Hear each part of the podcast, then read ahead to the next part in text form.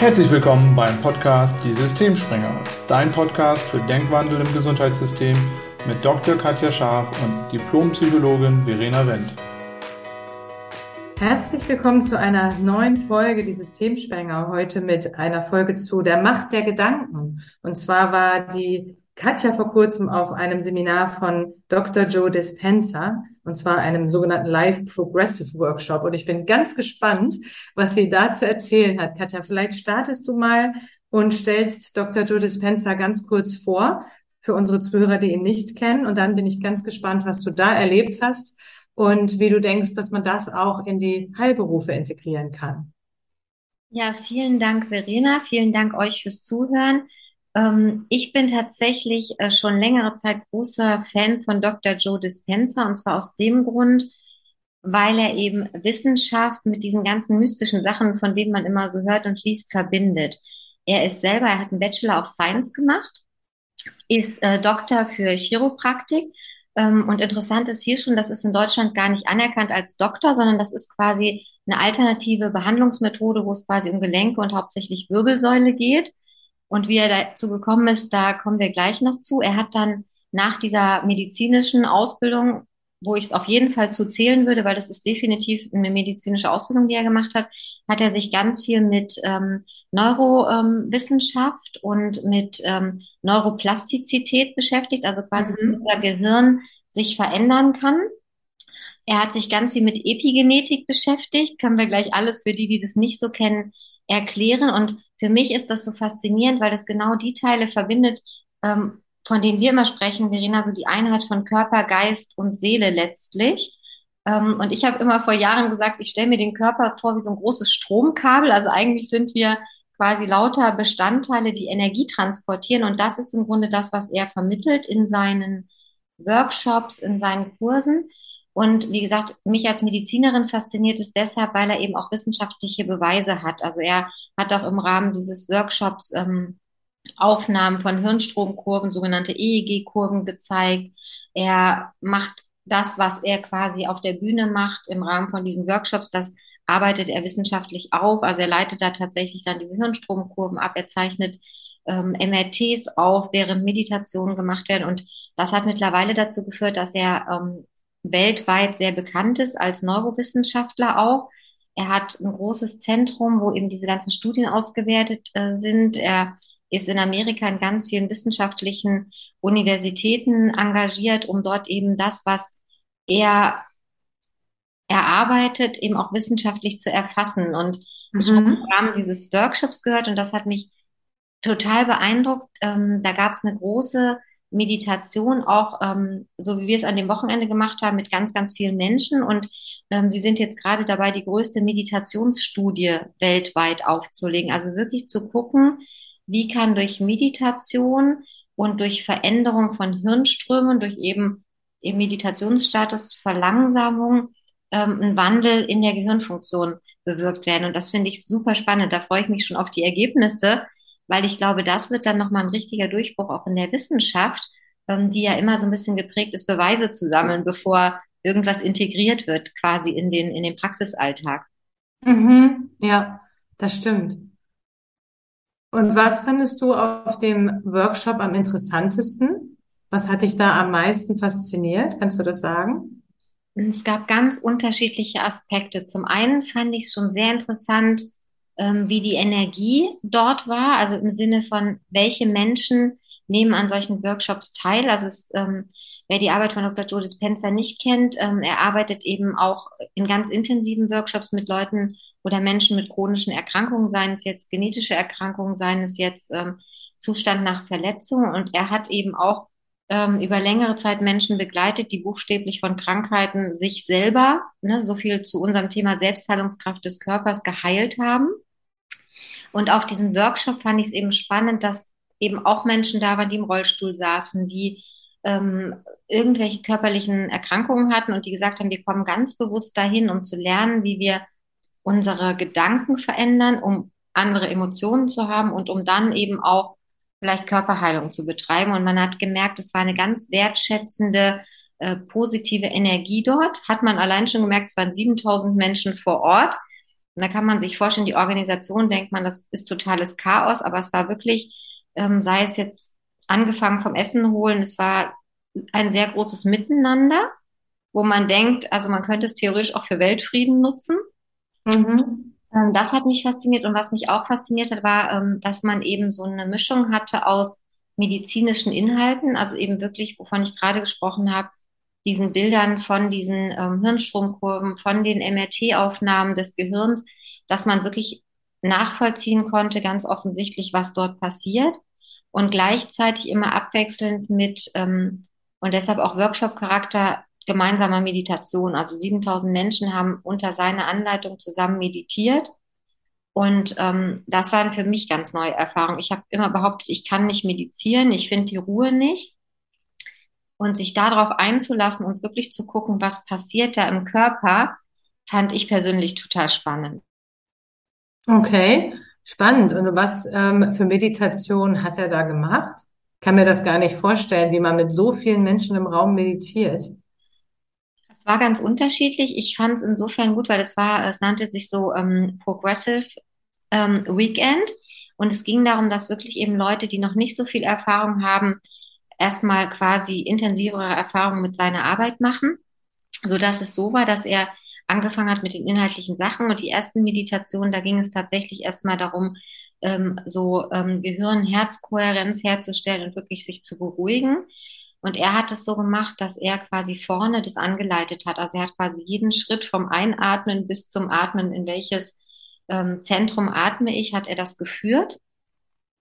Und das hat sich dann übers Wochenende gesteigert, dass die Meditationen immer intensiver wurden. Mhm. Und was ich total spannend fand tatsächlich, war, dass ich gemerkt habe, dass ich bei bestimmten Meditationen so das Gefühl hatte, ich fange an zu zucken und ich verliere wirklich so diese diese Relation zum Raum, in dem ich bin, also wirklich so eine Art Schwerelosigkeit.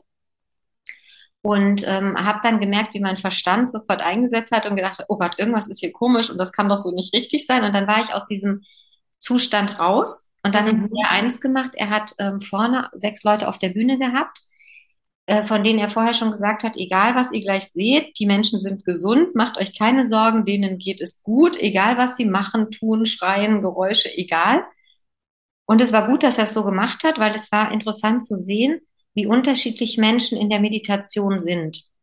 Da waren zum Beispiel zwei Männer, die sehr ruhig geatmet haben, wo man gedacht hat, okay, die sind in so einem tiefen, entspannten Zustand. Und bei den Frauen war es teilweise so, dass sie wirklich geschrien haben, lautiert haben. Ähm, wer schon mal so einen epileptischen Krampfanfall gesehen hat, also manche haben wirklich gezuckt am ganzen Körper. Und ähm, das fand ich gut, dass er das gemacht hat, weil man eben wusste, es gibt kein richtiges oder falsches Meditieren. Und dadurch habe ich mich auch tiefer auf die Meditation einlassen können und habe hinterher auch die Rückmeldung meiner Nachbarin gekriegt, dass ich auch sehr viel in Bewegung offensichtlich war, was man in dem Zustand gar nicht so mitbekommt. Also das fand ich auch nochmal ganz spannend, dass man wirklich in einen Zustand kommt, wo das Bewusstsein gar nicht mehr so präsent ist.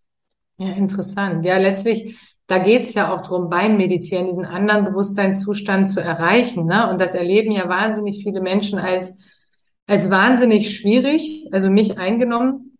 Ähm, ich mache das auch schon seit Jahren, aber taste mich da auch immer mehr ran und muss auch sagen, das ist wirklich ein Übungsfeld. Also es ist nicht so was, was man einfach äh, also vielleicht können das manche auch einfach so, aber ich glaube, ich kriege das mit von vielen meiner Patienten, dass die auch sagen, es fällt mir total schwer zu meditieren. Es ist wirklich was, wie du sagst, man muss sich drauf einlassen. Ne? Und was mich interessieren würde, ist, ähm, vielleicht auch für unsere Zuhörer, die jetzt noch nicht so viel Wissen rund um Dr. Joe Dispenza haben und was der macht. Was ist das Ziel von den Meditationen? Also was würdest du sagen, ähm, wahrscheinlich gab es ja verschiedene, aber kann man das irgendwie allgemeiner halten und beschreiben, was das Ziel ist von diesen Meditationen in den Workshops? Also ich würde es so beschreiben, das Ziel ist tatsächlich, wie du sagst, den Körper in einen anderen Seinszustand zu bringen, weil ähm, sozusagen Gedanke, Gedanken, die wir haben in Verbindung mit den Emotionen, die diese Gedanken auslösen, ähm, unsere Wirklichkeit erschaffen. Das kennt man vielleicht so ganz simpel gesagt, wenn ich irgendwie morgens aufstehe und ähm, schon irgendwie Gedanken habe, es wird irgendwie ein anstrengender Tag und ich verbringe mich selber schon in eine negative Emotion, dann wird irgendwie alles auch so ein bisschen schwierig, anstrengend, herausfordernd. Wenn ich dagegen das merke, diesen Gedanken beobachte und denke, ja, warum denke ich eigentlich jetzt schon darüber nach, wie anstrengend alles wird, dann kann ich mich in eine ganz andere Emotion bringen, indem ich zum Beispiel bewusst an was anderes denke oder ähm, ein anderes Umfeld erschaffe und schon läuft der Tag anders. Und das Ziel dieser Meditationen ist quasi aus dem Verstandesdenken auf Bewusstseinsebene rauszukommen, um uns abzulösen von diesen Gedanken an Vergangenheit und Zukunft, was wir ja häufig machen. Entweder denken wir daran, mhm. was in der Vergangenheit passiert ist, oder wir gucken schon irgendwie in die Zukunft, sondern in der Meditation sich quasi in den Zustand des aktuellen Moments zu bringen. Also er sagt dann immer the sweet ähm, spot of the moment, also wirklich mhm. die, diesen aktuellen Moment einfach zu haben, wo es eben nicht um Vergangenheit, nicht um Zukunft geht, um dann einfach alte, vertraute Muster irgendwann aufzulösen. Und was ganz wichtig ist, das hat er auch immer wieder gesagt, nicht verzweifeln. Also wenn man die Meditation nicht zu Ende macht, wenn man doch abschweift mit seinen Gedanken, sich bewusst zu werden darüber und zurückzugehen in diesen aktuellen Moment quasi rein. Ja. Und ähm, das ist eine Übungssache. Und was er eben auch sagte, das dann einfach immer zu verlängern, weil dann das Gehirn in der Lage ist, neue Verbindungen zu schaffen. Also mhm. man kann sich so vorstellen, ich denke dann immer so Elefanten in der in der Wüste oder hier in Afrika, die so einen gleichen Weg immer wieder benutzen. Da passiert links und rechts nicht mehr. Irgendwann ist das so ein Automatismus, das ist eine Gewohnheit. Die gehen immer den gleichen Weg zum Wasserloch. Mhm. Und die weichen davon nicht ab. Und wenn ich jetzt irgendwie einen Zustand erreiche, wo ich diesen, diesen Weg sozusagen, also das Bewusstsein blockiere, dann fange ich irgendwann an, Seitwege zu gehen. Und durch diese Seitwege, die werden dann irgendwann meine neue Verknüpfung. So ist das im Gehirn eben auch, wenn ich aus alten Gedankenmustern aussteige. Und das geht eben durch Meditation, weil ich ja dann völlig losgelöst von Raum und Zeit wirklich im aktuellen Moment bin dann ist es möglich, auch in der Meditation neue Dinge zu visualisieren und damit letztlich zu manifestieren. Und das ist, glaube ich, auch das, was, ähm, was er selber ja genutzt hat. Er hatte ja selber mit 23 einen sehr schweren Unfall. Da ist er bei einem Triathlon von einem LKW erfasst worden, mehrere Meter mitgeschleift worden, hatte sechs verletzte Brustwirbel und äh, andere Verletzungen an der Wirbelsäule. Und die Ärzte haben ihm gesagt, er wird nie wieder laufen können. Und die einzige Möglichkeit, sich quasi selbstständig zu bewegen, wäre nach einer größeren OP im Rollstuhl sitzend. Stimmt. Und er hat selber immer viel Sport gemacht und glaube ich auch früher schon viel meditiert. Und er hat dann gesagt, das ist nicht das, was er als Wirklichkeit annehmen will. Und er hat sich dann gegen ärztlichen Rat entlassen und hat eben viel meditiert, hat sich im Meditationszustand auch immer wieder dahin gebracht, wo will er eigentlich sein? Also wirklich dieses Bewusstsein für einen gesunden Körper und hat sich vorgestellt, wie das ist, wieder zu laufen. Das alleine reicht nicht. Er hat auch viel gesunde Ernährung, ähm, ganz viel Physiotherapie, viel Sport. Also das ist richtig Arbeit, seinen Bewusstseinszustand zu verändern. Und ich fand es total faszinierend, weil er nach zehn Wochen dann tatsächlich gelaufen ist, noch beschwerlich, aber an Krücken gelaufen ist. Und wenn man ihn an dem Wochenende erlebt hat, also das war Wahnsinn. Der hat drei Tage lang dort wirklich alleine auf der Bühne gestanden und 7000 Leute in Bann gezogen, wirklich gefesselt. Also immer wieder auch motiviert, wenn er was erklärt hat, hat er gesagt, so jetzt einmal zum Nachbarn umdrehen und erklärt ihm, was ihr verstanden habt. Das hat natürlich dazu geführt, dass man auch immer reflektiert hat, kann man dem folgen, was er sagt. Also ich war einfach nur total begeistert und das bringt mich zu deiner Eingangsfrage, wo du auch gesagt hast, wie kann man das in die Heilberufe bringen? Ich glaube, man kann das insofern reinbringen, weil es eben diese Beweise dafür gibt, wie stark unsere Selbstheilungskräfte sind wenn wir daran glauben, ja, und wenn wir es eben auch schaffen, ähm, unser Bewusstsein weg davon zu bringen, zum Beispiel bei so einem Unfall, immer an den Unfall zu denken und an die, an die schlimmen Folgen und auch nicht sich eine Zukunft vorzustellen, dass man nicht mehr laufen kann und dem Arzt zu glauben, sondern sich dann einfach vielleicht vorzustellen, wie es ist, wieder zu laufen. Also einfach ein anderes Denkmuster zu entwickeln. Das fand ich total spannend und er hatte eben auch Beispiele von Patienten mit MS oder anderen Autoimmunerkrankungen, ähm, die viel gearbeitet haben, viel eben meditiert, Ernährung umgestellt, Lebensgewohnheiten komplett verändert haben und wie er dann immer das so genannt hat, buchstäblich ein anderer Mensch geworden sind. Ja. Fand ich, fand ich total faszinierend. Ich finde das Thema auch super spannend und super faszinierend. Ich glaube, es ist ja kein so ähm, soll ich sagen, also kein so, kein so Thema, wo, wo alle einer Meinung sind. Da gibt es sicherlich auch viele Menschen, die das abtun als totaler Quatsch oder Schwachsinn und gerade auch, wie du schon eingangs gesagt hattest, so in unserem medizinischen System oder auch generell im Gesundheitssystem wird ja viel Wert gelegt auf harte Fakten, auf ähm, irgendwelche Testresultate, auf irgendwelche Messungen, auf irgendwas, was man kann, quantifizieren kann. Ne? Und das ist halt etwas, man kann das natürlich am Ergebnis messbar machen, also wie er zum Beispiel nach seinem Unfall ja durchaus äh, zeigen kann, dass er ähm, einen Zustand wieder erreicht hat von Vitalität, den Ärzte nicht für möglich gehalten haben.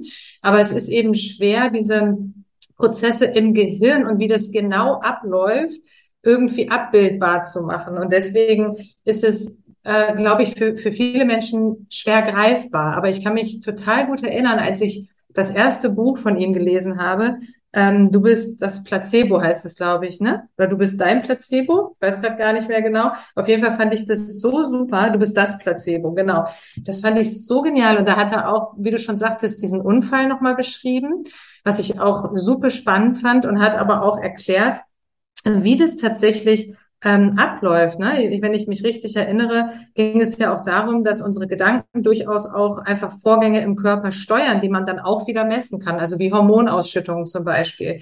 Und wir als Medizinerin, Psychotherapeutin, wir wissen ja, es gibt so viele Botenstoffe im Körper, die für so viel zuständig sind, die ständig ein Gleichgewicht im Körper aufrechterhalten und wo ja Dinge aus dem Ruder laufen können und wo man Dinge aber auch wieder ins Gleichgewicht bringen kann. Und da fand ich es super spannend, ähm, wie er das auch wissenschaftlich fundiert ähm, erklärt hat, dass, ja, wie wir jetzt auch mit dem Titel dieser Folge sagen, dass die, die Gedanken, die wir haben, wirklich eine ungeheure Macht haben und tatsächlich ein Potenzial von Selbstheilungskräften darin liegt.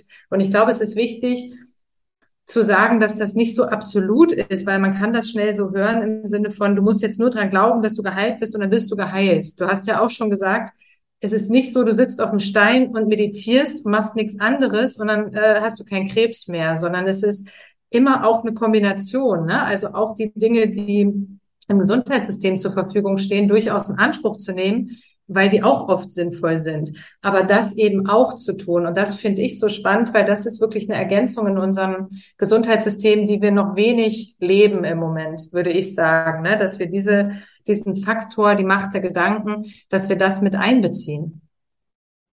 Ja, ich stimme dir da zu 100 Prozent zu, weil es ist ja tatsächlich auch so, ähm, wie er das immer sagt, ne, es ist ja immer so eine Mischung. Und wenn du, wenn du ja. nicht dran glaubst, ähm, dann wird es halt eben auch herausfordernd. Und wie du gesagt hast, es ist nicht so absolut. Und, es, und er sagt auch, es liegt halt am dranbleiben. Also wenn du zum Beispiel denkst, so ja, ich mache das jetzt mal, aber eigentlich glaubst du gar nicht dran, dass das möglich ist, dann wirst du wahrscheinlich relativ schnell aufhören, weil es braucht eine Weile, bis du irgendwelche Erfolge dann siehst. Und so wie du gesagt hast, allein, dass ich meine Gedanken anders ausrichte und in positiveres Denken komme, schütte ich andere Botenstoffe aus. Genau. Und ähm, das, da, du hattest ja auch mal eine Folge mit Dr. Teuber eben zu Stress und es ist ja tatsächlich so, ähm, wir sind quasi, wenn wir gestresst sind, im absoluten Überlebensmodus. Das heißt, wir schütten andere Hormone aus, um unseren Körper eben in diesem äh, dauerhaften Zustand zu halten. Und früher war das schon sinnvoll, Stress zu haben, ne, um entweder zu kämpfen, zu fliehen oder, ähm, weißt du, so sich zu verstecken, dass man mhm. geschützt war. Und heutzutage sind wir ja so in so einem Dauerstress. Und allein das durch Meditation oder durch, ähm, durch andere Prozesse zu verändern, dass ich quasi rauskomme aus diesem ich sag mal, ähm, Überlebenskreislauf rein in so einen Kreativitätskreislauf, wo ich entspannt bin, wo ich andere Hormone oder Botenstoffe ausschütte, ähm, das macht eben schon wahnsinnig viel aus. Und das ist ja sogar wissenschaftlich nachweisbar. Absolut.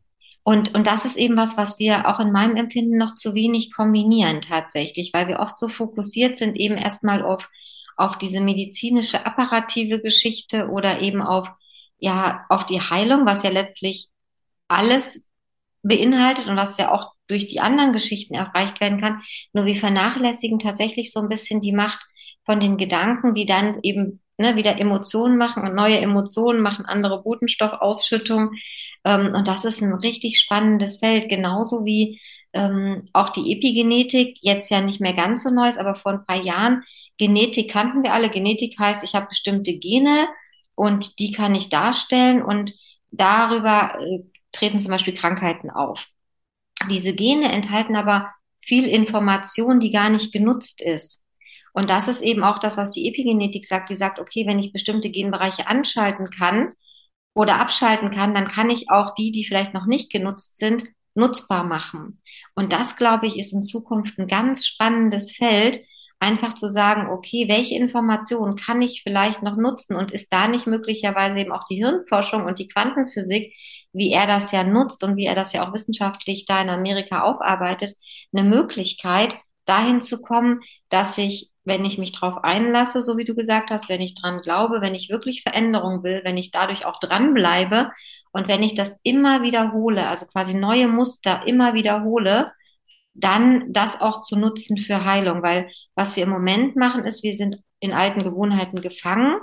Und selbst wenn das vielleicht unbequem und nicht schön ist, kennen wir das, das ist vertraut.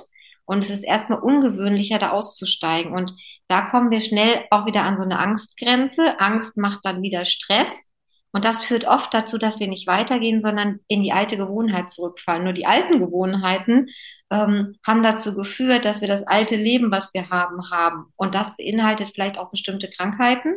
Das heißt, um das auf der Ebene, wie Dr. Joe Dispenza das gerade aufarbeitet, ändern zu wollen, dürfen wir eben neue Gewohnheiten entwickeln. Also quasi wirklich weg vom Alten hin zu was Neuem.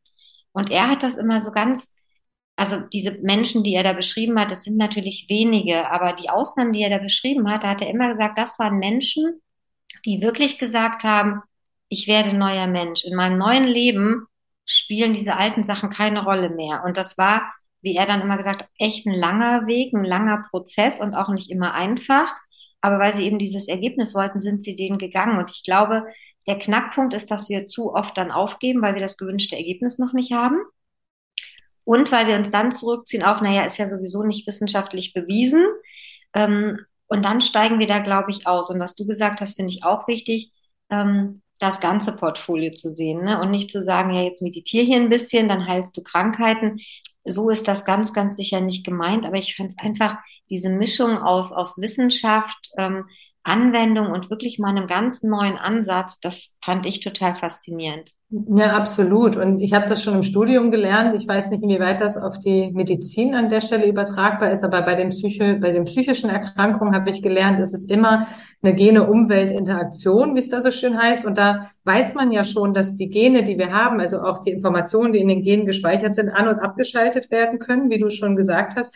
Und dass eben auch bestimmte Dinge wie der Lebensstil sozusagen dazu führen, dass überhaupt erst bestimmte Gene zum Ausdruck gebracht werden. Also wenn jetzt zum Beispiel jemand eine Veranlagung hat für zum Beispiel depressive Erkrankungen, weil in der Familie viele aufgetreten sind, ähm, dann heißt das nicht, dass jemand definitiv depressiv wird in seinem Leben, aber wenn dann noch Umweltfaktoren dazukommen, ne, das kann natürlich mal einfach ein Verlust vom Arbeitsplatz sein, aber in der Regel geht es ja nicht so sehr darum, was einem passiert, sondern eben eher darum, wie man damit umgeht und wie viel Stress man quasi erlebt. Ne? Und da ist man wieder dabei, dieser Stress, wie du es vorhin auch schon gesagt hast, der macht eben was mit unserem gesamten Körper. Und ich glaube, das ist so der Punkt, den wir das wissen wir zwar schon irgendwo, aber viel zu wenig berücksichtigen in Heilungsprozessen, was das auf der hormonellen Ebene macht, was das auf der Neurotransmitter-Ebene macht, was das mit Entzündungsprozessen im Körper macht. Und da hat auch der ähm, der Dr. Teuber, mit dem ich das Interview damals geführt habe, der ja auch Neurowissenschaftler und Mentaltrainer ist, was ja auch so eine super spannende Kombi ist, finde ich, der hat so, so, so einen Satz geprägt von, unser Gehirn ist wie eine Apotheke. Weil im Endeffekt ne, werden da Botenstoffe ausgeschüttet. Das wissen wir ja zum Beispiel mit den schmerzstillenden Botenstoffen wissen wir das ja auch, dass über Hirngeschichten äh, auch schmerzstillende Botenstoffe im Körper ausgeschüttet werden, wenn wir uns zum Beispiel verletzen im ersten Moment. So solche Geschichten. Ne? Und genauso laufen solche Prozesse auch ab über bestimmte Gedanken, über Stress, den wir uns machen mit bestimmten Gedanken. Und genauso kann man es auch wieder umkehren mit anderen Gedanken oder mit eher Meditation, wo man in so einen anderen Seinszustand geht, wo man ja auch nachgewiesen andere Wellenbewegungen im Gehirn hat, die man messen kann und die auch nachweislich gesünder für uns sind. Und es ist wichtig, auch immer mal wieder in diese Zustände zu kommen, was wir aber in unserem schnelllebigen Leben viel zu selten machen, ne? weil wir immer oder viele Menschen einfach in so einem ja, Stresskreislauf permanent drin sind. Und ich glaube, an der Stelle ist es wirklich eine Bereicherung, auch wenn es erstmal etwas Neues ist ein Stück weit und etwas, was vielleicht etwas weniger quantifizierbar ist und an manchen Stellen weniger messbar als Laborergebnisse oder das Blut, was man untersuchen kann oder was auch immer. Aber ähm, es ist auf jeden Fall sehr vielversprechend und ich sehe es genauso wie du. Ich glaube, die große Hürde ist, dass der Mensch ist ja so gemacht und ähm, vom Naturell her so, dass er immer das macht, was kurzfristig irgendwie einen Belohnungseffekt hat. Und so funktioniert es eben nicht. Ne? Also wenn man da wirklich so einen Bewusstseinszustand verändern will, wenn man sich, wenn man krank ist und man möchte sich mental auf Gesundheit, auf Vitalität, auf Heilung ausrichten, das ist nichts, was man mal eben macht und dann hat man sofort das Ergebnis, sondern das ist wirklich ein Prozess, den man ganz lange macht und immer wieder am Ball bleibt und das Ergebnis hat man erst sehr viel später.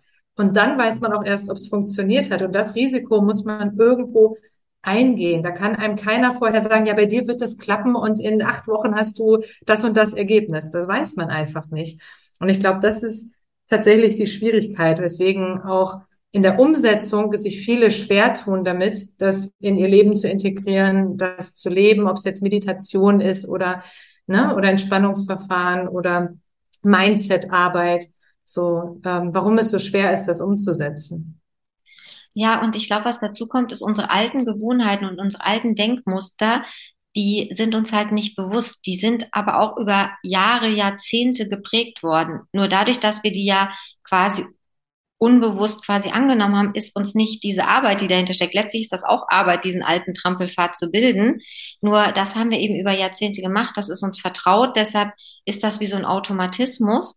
Und was Neues zu machen, im Bewusstsein was Neues zu erschaffen, ist dann eben wirklich Arbeit, wie du sagst. Also deshalb, ähm, es ist nicht mal eben gemacht. Ich finde es nur so ähm, wahnsinnig, ähm, ja, so einen wahnsinnigen Impuls, sich zu überlegen, dass wir dann auch die Möglichkeit haben, was zu verändern. Also, dass wir tatsächlich Schöpfer für Gesundheit und für, für unser Bewusstsein sein und werden können, ähm, weil uns das natürlich auch unglaublich powervoll macht. Und viele Absolut. sprechen ja davon und ich denke manchmal bei Kindern, ähm, bin ich manchmal ganz fasziniert, wie die so durch Krankheiten gehen. Ähm, wo ich denke, ich weiß gar nicht, ob das so ein großer Unterschied gewesen wäre, ob wir da jetzt noch ein bisschen länger die Infusion gelassen hätten oder das eine Mittel noch mehr oder weniger. Ähm, Kinder sind ja quasi in ihrem Bewusstsein und in ihrem Unterbewusstsein noch gar nicht so geprägt und ausgerichtet wie wir Erwachsenen. Also die machen Dinge ja viel natürlicher. Und deshalb glaube ich, geht es bei Kindern einfach viel, viel schneller. Also wir blockieren uns tatsächlich, ist meine Ansicht, mit unseren eigenen alten Gedanken, weil das mhm. wieder hochkommt. Und ähm, ja, also ich finde es einfach wahnsinnig faszinierend, auf seine Gedanken zu achten. Ich weiß nicht, wie es dir geht, aber auch im Rahmen der Coaching-Ausbildung habe ich damit angefangen, einfach zu gucken, was denke ich eigentlich gerade und wozu führt der Gedanke? Fühle ich mich da gerade besser oder schlechter? Also wie geht's mir, wenn ich das denke? Und ist das überhaupt was Sinnvolles? Das mache ich tatsächlich im Alltag jetzt viel häufiger, als ich das früher gemacht habe. Ja, absolut. Ich merke aber, dass ich tatsächlich, wenn ich dann irgendwie negative Emotionen entwickle, da auch schneller aussteigen kann, einfach durch dieses Bewusstmachen. Und ähm, ich bin überzeugt davon, dass wenn man sich quasi auf solche Prozesse, die ja auch wirklich wissenschaftlich mittlerweile nachgewiesen sind, ne, die EEG-Wellen, die verändert sich von so einem ganz rasant aktiven Muster in der Meditation, in der Ruhephase, in ein langsameres Muster, was ja, wie du gesagt hast, für uns auch der Erholung und Entspannung dient. Ähm, und damit kann man tatsächlich viel verändern. Und du hast vorhin auch einen Punkt gesagt, den fand ich auch spannend, so in unserer schnelllebigen Gesellschaft. Ähm, es gibt ja auch ähm, Regionen auf der Welt, wo die Menschen das natürlich noch in sich haben. Die sind nicht so gestresst. Also mhm. machen sich viel weniger Stress selber. Also in unserem Alltag machen wir es uns ja wirklich selber. Ne? Der Job muss noch, die Kinder müssen noch, äh, die Freunde müssen noch versorgt werden. Also wir bauen uns ja ein Gerüst aus Stressfaktoren auf und bringen uns damit eben in diesen Zustand von totaler Übererregbarkeit mit allen biochemischen Neurotransmitterfolgen. Absolut. Und, und, das dann einfach zu nutzen oder so Tools zu finden, ähm, egal ob ich jetzt gesund bin und gesund und vital bleiben will, egal ob ich gerade krank bin und wieder gesund werden will, einfach das zu nutzen, um mal wieder in so einen Zustand von Entspannung und Ruhe zu kommen und zu wissen, dass ich das selber machen kann und nicht von außen jemanden brauche, der, der sozusagen mich darin unterstützt. Das finde ich total super. Und ich habe ähm, auch noch ein paar andere Bücher von ihm gelesen. Es gibt zum Beispiel ein Buch, ähm, Ein neues Ich, wo es eben auch darum geht, äh, am Anfang mal diese ganzen Hirnprozesse zu beschreiben, auch zu mhm. beschreiben, dass wir sehr viel Energie sind und eigentlich ganz wenig Materie. Also Energie kann sich ja verändern und die können wir beeinflussen. Und die Materie folgt sozusagen. Und im zweiten und dritten Kapitel gibt es dann eben auch Meditation, um eben diese Prozesse dann ganz bewusst auch ähm, regelmäßig anzugehen. Also das ist so eine Herzensbuchempfehlung von mir für alle, die das interessiert, würde ich tatsächlich jedem empfehlen, auch gerade wenn man vielleicht gerade Themen hat mit Krankheit, mit ähm, vielleicht irgendwie, wie du sagst, auch bei Depressionen oder so. Man kann es tatsächlich einfach mal nutzen, um sich in einen anderen Bewusstseinszustand und damit auch Seinszustand zu bringen. Absolut, ja, cool. Danke für die Empfehlung und auch gerade die Meditation, ne, dass man die auch einfach nutzen kann für sich. Als du so gesprochen hast, sind mir noch zwei Dinge zum Abschluss aufgefallen, die mir wichtig sind. Das eine ist ähm, auch für alle Heilberufler, die uns vielleicht zuhören, dass ich mir auch wünschen würde, dass wir als Heilberufler einfach auf die Sprache achten, wie wir mit unseren Patienten sprechen. Weil wenn man das jetzt alles berücksichtigt, was wir heute besprochen haben, dann ähm, halte ich es für ungünstig, wenn man einem Patienten zum Beispiel sagt, wenn dein Tinnitus ein halbes Jahr da ist, dann ist der chronisch und dann geht er nicht mehr weg. So, ne, weil das ist letztlich dann auch ein Gedanke, den ich dem Patienten mit auf den Weg gebe. Natürlich hat der dann ja immer noch eine Möglichkeit, das entweder anzunehmen oder eben nicht. Aber ähm, da einfach ja auch achtsam zu sein, ne? dass das, was wir unseren Patienten sagen, weil es ja oft so ist, dass sie durchaus, dass das einen Stellenwert hat, was ein Arzt sagt oder was ein Therapeut sagt, dass man darauf achtet, wie man das sagt, weil letztendlich ähm, ist ja unser Bedürfnis nach, ich weiß nicht, Quantifizierbarkeit, das verleitet uns ja zu solchen Aussagen. Man möchte halt irgendwie auch eine Prognose abgeben. Man möchte irgendwie auch dem Patienten ne, irgendwie zeigen, so ich, ich habe das verstanden, was du hast und ich sag dir jetzt, wie das läuft und so. Und das, das ist ja auch alles nachvollziehbar. Aber ich glaube einfach, ähm, diese Faktoren wie eben auch die ganze innere Welt, ne, die Gedanken und wie jemand mit etwas umgeht, spielen auch so eine große Rolle. Und wenn auch Ärzte und Therapeuten diese innere Haltung haben, dass da auch ganz, ganz viel von, von Selbstheilungskräften bei den Menschen möglich ist, dann spricht man einfach aus einer anderen Haltung heraus mit Menschen. Und dann achtet man auch in, in solcher, in, in einer solchen Situation auf die Wortwahl. Ne? Das war mir noch wichtig. Darf ich da, darf ich da ja kurz Gerne. Verena, weil das finde ich ist ein ganz spannender Punkt, weil da geht es dann nämlich nicht darum, das irgendwie schön zu reden oder so runterzuspielen oder falsche Hoffnung zu machen.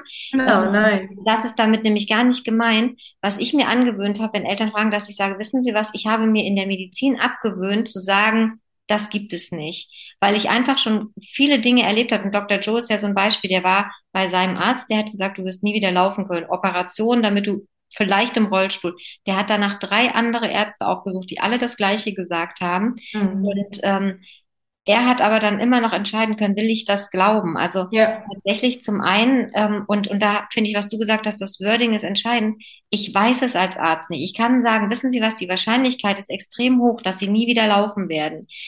99, weiß ich nicht Prozent der Menschen sitzen im Rollstuhl und ich würde Ihnen die OP empfehlen, damit Sie vielleicht Rollstuhl dem Patient die freie Wahl lassen, hatten wir ja auch schon mal, also einfach zu sagen, und er darf auch sagen, ich mache es nicht. Ähm, und das andere eben wirklich, vielleicht auch einfach zu sagen, ja, und ich weiß es nicht. Das ist das, was wir, das ist die Prognose und jeder ist individuell.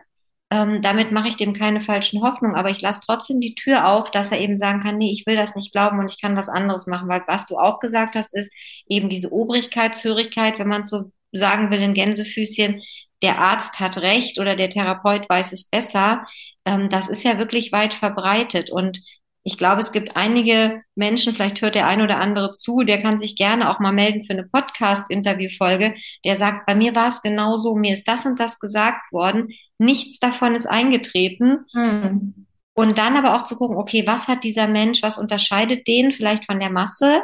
Wenn wir wieder bei Dr. Joe sind, der hat dann auch viel dafür getan. Der hat nicht einfach nur gesagt, ich glaube das nicht, ich werde schon gesund und ich warte mal, dass das passiert, sondern der ist dann aktiv geworden. Und ich glaube, das ist was, was wir nicht vergessen dürfen. Das eine ist das, was höre ich, was glaube ich und dann aber auch, was tue ich. Also wirklich wieder Tuniversum, wenn ich das nicht glauben will und ich will beweisen, dass ich dann doch laufen kann, dann tue ich alles dafür. Und zwar auch Dinge, die vielleicht anstrengend sind, die herausfordernd sind, aber ich höre nicht auf, weil mein Ziel so viel größer ist als das, was ich vielleicht gerade an Schmerz oder so dafür tun muss. Mhm. Also deshalb ist das nochmal ein ganz, ganz wertvoller Hinweis. Ja, finde ich auch. Auf jeden Fall. Ja, und das, der andere Punkt, der mir noch wichtig war ähm, zum Schluss, weil du hattest gerade gesagt, dass wir eben in so einer völlig stressigen Gesellschaft leben, also wo wirklich viele Menschen gestresst sind, in so einem Hamsterrad rödeln und dass es andere Gesellschaften gibt, die das noch viel natürlicher leben, also äh, auch Meditation einfach ein natürlicher Teil des Lebens ist oder der Glaube auch eine viel größere Rolle spielt. Ne?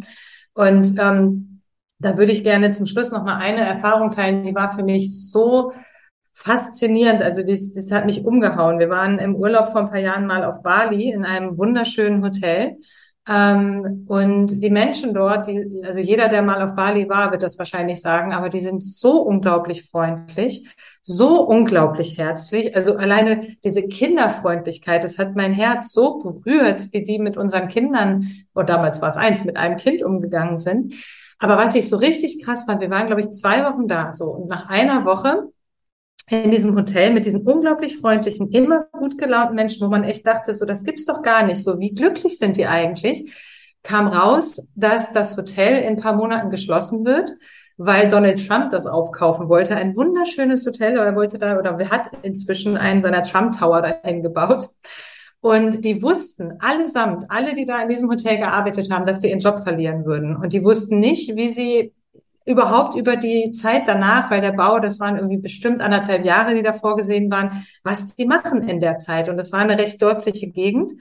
Und ähm, ein Mitarbeiter des Hotels hat mir das dann erzählt, dass sie, ja, dass die einfach nicht wissen, wie es weitergeht, aber dass die im Dorf zusammenstehen und einfach gucken, dass sie das gemeinsam meistern. Und das war auch so was, wo ich dachte, so krass, also so anders, als wir hier miteinander sind und wir hier irgendwie in unserer Gesellschaft leben. Und ich meine das jetzt nicht wertend, das eine ist nicht besser als das andere. Ich finde es einfach nur mal faszinierend zu sehen, wie Menschen sind, wie sie sein können. Und ich glaube, dass ähm, in dem Punkt wirklich eine Rolle spielt auch der Glaube und auch das Vertrauen, also das Vertrauen ne, so ins Universum, das Vertrauen, dass die Dinge auch für mich sind und dass ich immer einen Weg finde, dass das auch eine große Rolle spielt. Da können wir ja auch noch mal eine Folge zu machen. Ich finde, das ist auch ein total wichtiges Thema. Ähm, du hast ja auch schon mal eine tolle Meditation dazu gemacht. Ja, ist einfach faszinierend, ähm, dass das auf, ja, in anderen Ländern so komplett anders gelebt wird als bei uns. Und ich glaube, das wäre für uns und unsere Gesellschaft eine Riesenbereicherung, wenn wir ein bisschen wegkommen von diesem Faktenwissen und diesem ganzen, ähm, ja, was damit zusammenhängt und unser Herz und unser Verstand einfach wieder ein bisschen mehr öffnen für die andere Ebene, die auch zum Menschsein gehört. Nennt man es jetzt Psyche oder Seele oder was auch immer. Weil das gehört eben auch zu unserer Existenz dazu. Ja, und, und wie du gesagt hast, ähm, eben wirklich, was die Menschen dann ja unterscheidet, ist, ähm, wir kreieren ja schon immer diese Horrorszenarien. Also, ne, dann, dann verlieren wir unseren Job, was dann? Also, wir malen uns das Schlimmste aus. Die leben tatsächlich äh, wortwörtlich im Present Moment. Ne? Ja, genau. Das. Und damit machen die sich nicht verrückt. Und ich fand Asien da auch immer ein mega Beispiel. Und was ich auch gerade, weil du das gesagt hast, Herz und Gehirn, das ist ja auch eben was, was Joe Dispenza meint, dass er sagt, unser Herz und unser Gehirn wieder zu vereinen, also dass wir sozusagen wieder im Einklang sind, ja. ähm, dass wir uns eben wirklich wieder öffnen, ja, und, und einfach wieder vertrauen und das Positive zulassen und uns eben von diesen negativen Emotionen nicht blockieren lassen. Also ich habe in einer Meditation, das ist eine persönliche Erfahrung, die ich vielleicht noch teilen kann, tatsächlich gemerkt, ähm, da ging es halt um die Segnung der Energiezentren. Das ist übrigens eine super Meditation für alle, die zuhören und schon mehr meditieren, mehr Meditationserfahrung haben. Segnung der Energiezentren, da gibt es eben, dass die verschiedenen Energiezentren dann im Rahmen dieser Meditation geöffnet werden und auch ganz bewusst ähm, angesteuert werden. Und da habe ich wirklich gemerkt, als es ans Herz ging, wie blockiert ich da war. Also das hat mir richtig körperliche Schmerzen gehabt und ich habe dann auch richtig visualisiert, wie, wie das Herz ähm, eingeschränkt war. Und nach der Meditation, ich hatte sonst immer so Schmerzen in der Schulter und in dem, in dem Bereich, nach der Meditation waren die Schulterschmerzen weg und ich habe mich total befreit gefühlt. Das hätte ich selber, glaube ich, wenn ich die Erfahrung dort nicht gemacht hätte, hätte ich gesagt, wenn mir jetzt einer gesagt hätte, ja, du spinnst, da so ein Quatsch. Und das fand ich wirklich faszinierend und das ist, glaube ich, wirklich was, was wir vergessen. Wir sind so mit unseren Gedanken und unserem Bewusstsein beschäftigt, dass wir eben dieses Natürliche, was, glaube ich, in diesem mhm. einfach noch vorhanden ist, das Herz ist offener, das ist einfach nicht so verschlossen wie bei uns und Ja. dann auch wieder ganz andere Botenstoffe, die sie ausschütten. Ähm, das ist was, so natürlicher Zustand. Ich glaube, wenn wir den wieder alle ein bisschen mehr erreichen, glaube ich auch, dass das auch für Stichwort Prävention ganz gut ist, dass wir bestimmte Krankheiten vielleicht gar nicht in dem Maße bekommen, wenn wir das sozusagen präventiv schon nutzen würden. Absolut, da stimme ich dir 100 Prozent zu, auch wenn ich weiß, dass das nicht jeder tun wird und es eben auch, ne, es gibt auch Menschen, die das nicht nicht so sehen. Aber es ist ja auch etwas, was uns wichtig ist, einfach auch ähm, die Diskussion dafür aufzumachen, ne, und einfach auch das Thema aufs Tablett zu holen und darüber zu diskutieren und es einfach ins Gesundheitssystem zu integrieren. Das ist ja letztlich unsere oder ein Teil unserer Vision, für die wir losgehen dass, ne, dass, dass wir dafür stehen und sagen, das ist ähm, so wichtig, dass man nicht nur den Körper betrachtet, sondern eben auch den anderen Teil, den Geist, die Seele und dass beides zusammen auch Krankheiten macht und nicht irgendwie eins alleine zu betrachten ist. Ja, und letztlich einfach nur diese neue Möglichkeit zu eröffnen, ob ich die dann anwende, das liegt ja bei jedem selber. Und so wie du vorhin gesagt hast, das ist ja nicht besser, das zu machen. Ähm, es ist einfach eine andere Möglichkeit und vielleicht ist der ein oder andere dabei, der es eben noch gar nicht kannte und der sagt, Mensch, nach sowas suche ich eigentlich. Ich probiere das einfach mal aus und dann einfach zu sagen, für den einen funktioniert es, für den anderen vielleicht nicht. Ähm, dann haben wir aber das Spielfeld, in dem wir uns bewegen, in der Medizin oder überhaupt in der, in der Therapie einfach noch mal ein bisschen erweitert und noch mal einen anderen Blickwinkel eröffnet. Absolut. Das ist ein sehr schöner Schlusssatz. Dann vielen Dank, Katja, für das wieder sehr spannende und ähm, ja super inspirierende Interview heute. Das war echt ein, ein Herzensthema und äh, ist immer wieder schön, mit dir darüber zu sprechen.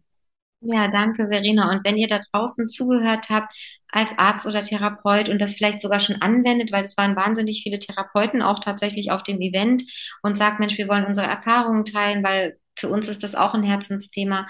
Oder äh, vielleicht bist du Patient und hörst zu und sagst, ich habe damit schon super Erfahrungen gemacht oder ich interessiere mich dafür. Dann ähm, wie immer die Einladung, meldet euch bei uns.